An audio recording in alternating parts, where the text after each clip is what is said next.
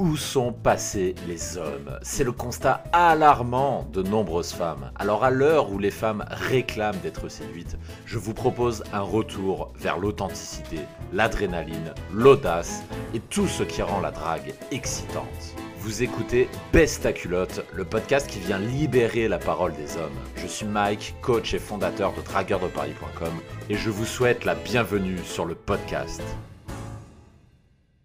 Bienvenue dans Besta Culotte, le podcast des queutards des hommes qui ont envie d'aller à la rencontre des femmes. Aujourd'hui, je vous propose de parler boulot, pas de parler métro boulot dodo, mais de parler de drague au travail. On me pose souvent la question, enfin souvent c'est un grand mot on va dire, et une fois tous les dix jours j'ai une personne qui me pose la question, qui me demande, c'est toujours la même question en plus, Mike, qu'est-ce que tu penses de la drague au travail? Est-ce que je devrais aborder mes collègues de travail. Je rigole pas, il y a des gens qui m'ont déjà sorti ce mot-là. Est-ce que je devrais aborder des femmes au travail?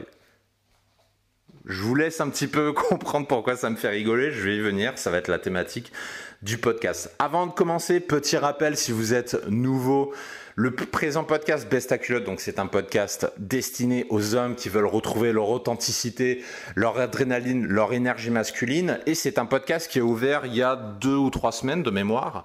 C'est une expérimentation, c'est-à-dire que je vais lancer cette émission. Donc tous les deux jours, il y a un nouveau podcast qui sort.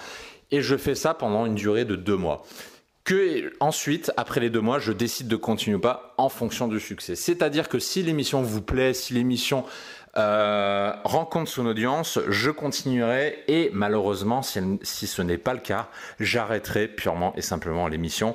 Autrement dit, c'est vous qui faites le succès de cette émission et pour cela, la meilleure manière de contribuer, c'est d'en parler autour de vous, de partager les audios qui vous plaisent le plus, de liker, de laisser un commentaire, notamment sur Apple Podcast, pour aider au référencement. Sinon sur YouTube, parce que le podcast est aussi publié sur YouTube, donc en vous abonnant, en likant, en commentant, en le partageant autour de vous. Et ce faisant, vous aiderez à satisfaire mon côté analytique, puisque je ne me base que sur les statistiques pour savoir si une émission plaît ou pas. Donc si les statistiques sont bonnes, je continuerai l'émission, sinon je l'arrêterai. Donc à vous de jouer. Maintenant, on va revenir sur le sujet du travail. Aujourd'hui, je vais être clair, je déconseille formellement la drague au travail. Mais pourquoi est-ce que je déconseille la drague au travail? Qu'est-ce qui me conduit à penser ça? Alors, pour commencer, j'ai tendance à séparer les deux aspects, c'est-à-dire la drague et le travail. La drague, c'est la drague et le travail, c'est le travail. Et en général, quand on débute la drague, on a tendance à faire un petit peu n'importe quoi. il, faut, il faut le dire, il faut être honnête. On a tendance à faire n'importe quoi. Et c'est pour ça que je déconseille vraiment à un débutant de s'amuser à balancer sa liste d'openers, sa liste de routines, sa liste de frames à des collègues de travail féminins. Parce que vous avez de grandes chances tout simplement de vous planter. Et le problème, contrairement à la rue, Devinez quel est le problème. La rue, c'est assez simple.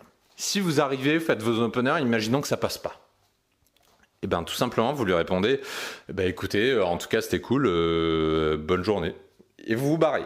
Et les conséquences s'arrêtent là. Cinq secondes après, cette femme vous a oublié parce que les gens, ils sont toujours focus sur leurs problèmes. Les gens pensent à leurs problèmes à eux.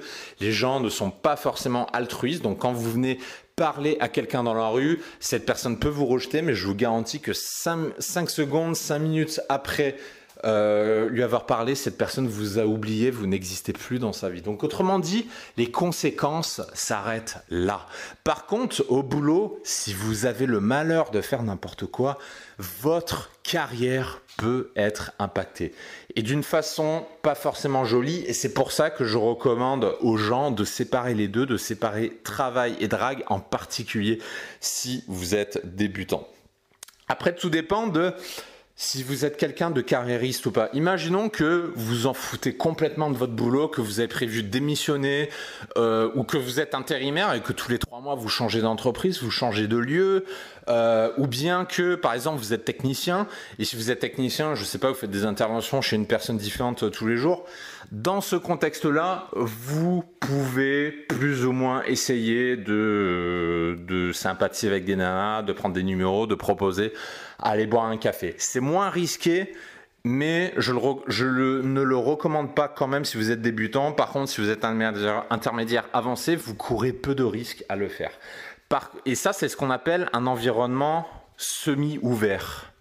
Par contre, vous avez tout le reste qui est des environnements fermés. Et là, je pense notamment à mes collègues ingénieurs, à mes collègues qui sont, je sais pas, ingénieurs informaticiens, où vous venez le matin et vous repartez tous les soirs, et grosso modo, c'est depuis le même endroit à chaque fois.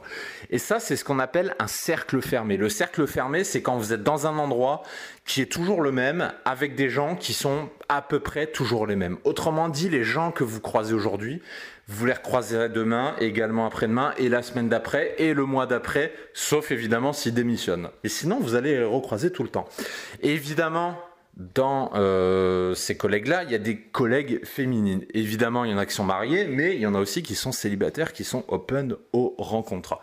Et le truc, c'est que le game, la drague, telle qu'on l'apprend, ne s'applique pas au monde du travail. Parce que la drague, le game, comme on l'apprend sur Internet, il est avant tout destiné à des cercles ouverts et surtout pas à des cercles fermés. Parce que vous allez apprendre des openers, des, façons de faire, des façons d'approcher les gens euh, qui ne marchent qu'avec des inconnus. Alors que quand on est dans un environnement de travail, là, on va pas parler de drague, et c'est important de comprendre ça, on va pas parler de drague, mais on va parler d'intelligence social Et ça, c'est autre chose. Ça n'a rien à voir avec la drague. C'est-à-dire que quand vous draguez dans un cercle ouvert, vous avez dragué au jardin des Tuileries par exemple, vous croisez un flot continu d'inconnus. Là, ça fait sens de faire des approches directes, c'est-à-dire vous avez parlé au nana, vous dites euh, bah écoute, euh, je t'ai vu, euh, t'avais l'air cool et je me suis dit bah tiens, pourquoi pas lui proposer d'aller boire un café. Ça, vous pouvez le faire. Et même si ça passe pas, comme il n'y a pas de conséquences, vous pouvez le faire. Et ça, c'est de la drague à l'état brut, de la drague directe. Mais par contre, au travail, vous ne pouvez pas faire ça. Au travail, il faut être ultra, ultra, ultra indirect parce que là, on va parler d'intelligence sociale. C'est-à-dire qu'il va pas falloir draguer, mais il va falloir socialiser. Et la différence est importante. Le problème, c'est que en général, les gens qui sont débutants en drague, en général, sont des gens introvertis. Ce qui veut dire qu'en général, ce sont des gens qui sont très mauvais en socialisation. Et c'est pour ça que mon conseil par défaut, c'est d'éviter de euh, draguer sur son environnement de travail, justement pour éviter ces erreurs de débutants que vous allez faire si jamais vous vous y mettez. Donc le système que je voudrais vous proposer, c'est celui-ci, c'est celui que j'ai appliqué euh, depuis 11 ans. Ce que je vous incite à faire, c'est quand vous êtes au boulot, soyez d'abord focus sur votre boulot parce que beaucoup de choses dépendent de votre boulot, c'est-à-dire votre paye, votre avancement, votre prime, votre évolution, vos, vos prises de grade, de galons, etc. Parce qu'en fonction de ça, évidemment, ça va jouer sur votre confiance et ça va jouer sur votre niveau de vie. Et tout ça va indirectement jouer sur le, level des nanas que vous pouvez euh, que vous pouvez draguer. Donc au boulot, pensez d'abord à ça, ça c'est la priorité absolue, la carrière. Et ensuite, par rapport à vos collègues, hommes comme femmes, vous n'allez pas du tout chercher à draguer vous allez faire de la socialisation. Donc oubliez la drague, oubliez tous les concepts, même les concepts que vous voyez chez moi, oubliez-les quand vous êtes au boulot, ne faites surtout pas d'erreur. Vous allez, vous allez juste socialiser. Et ça, vous le faites le jour avec vos collègues. Et ensuite, une fois que vous êtes sorti de votre boulot, une fois que vous êtes sorti de cet environnement, là, à ce moment-là, vous pouvez vous ouvrir à la drague. Donc en fait, ce faisant, vous allez un petit peu vous construire une double vie. C'est-à-dire d'un côté, vous aurez la vie où vous pensez à votre carrière, à votre euh, cercle social, et quand vous n'êtes plus en présence de ses collègues, là, vous allez bosser votre drague. Et ce système, il est très avantageux parce que ça vous permet d'être focus sur un truc à la fois. C'est-à-dire quand vous êtes au boulot, vous n'êtes pas en train de penser à, comment sexualiser, comment lui faire comprendre que, comment faire ceci, comment faire cela. Vous concentrez sur votre boulot, sur votre carrière et ça, c'est le plus important. Et vous ne faites que ça. Et ensuite, quand vous n'êtes plus à votre boulot, là, vous allez penser à la drague, là, vous allez vous documenter, vous allez regarder des formations, vous allez demander des conseils, vous allez poser des questions et surtout, vous allez sortir sur le terrain, mais uniquement quand vous n'êtes pas en train de bosser. Et en faisant ça, il n'y a que des avantages. Vous ne prenez pas de risques par rapport à votre carrière. Vous divisez vos efforts, c'est-à-dire bah, la drague, c'est quand vous êtes en dehors du boulot et quand vous êtes au boulot, vous ne parlez pas de drague ce qui va vous permettre d'être focus. Et dernier avantage, ça vous permet d'éviter de mélanger. Parce que c'est très difficile d'apprendre la drague quand on est en train de mélanger la drague au travail et la drague en extérieur. C'est assez difficile. Ça, c'est plutôt de niveau avancé. Si vous êtes débutant, ce que je vous recommande, c'est vraiment de ne pas prendre de risques, de séparer les deux.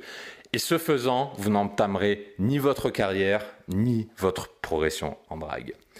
J'espère que cette émission vous aura plu et j'aurai le plaisir de vous retrouver dans deux jours pour une prochaine émission.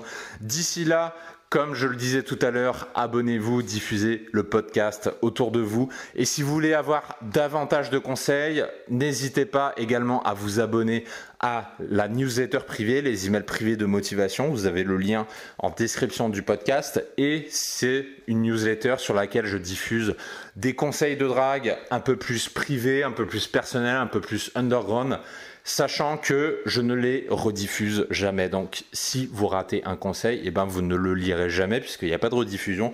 Donc plutôt vous vous abonnez et plutôt vous bénéficiez de ces conseils. Sur ce, je vous laisse profiter de vos vacances et je vous retrouve à très bientôt dans une prochaine émission. Ciao ciao si le podcast vous a plu, prenez un moment pour vous abonner, pour lâcher un pouce bleu si vous écoutez de YouTube ou pour laisser une notation 5 étoiles depuis iTunes. Ça ne vous prendra qu'une minute, mais ça m'aide énormément à améliorer le podcast. Merci de me suivre, merci de m'avoir écouté et à très bientôt.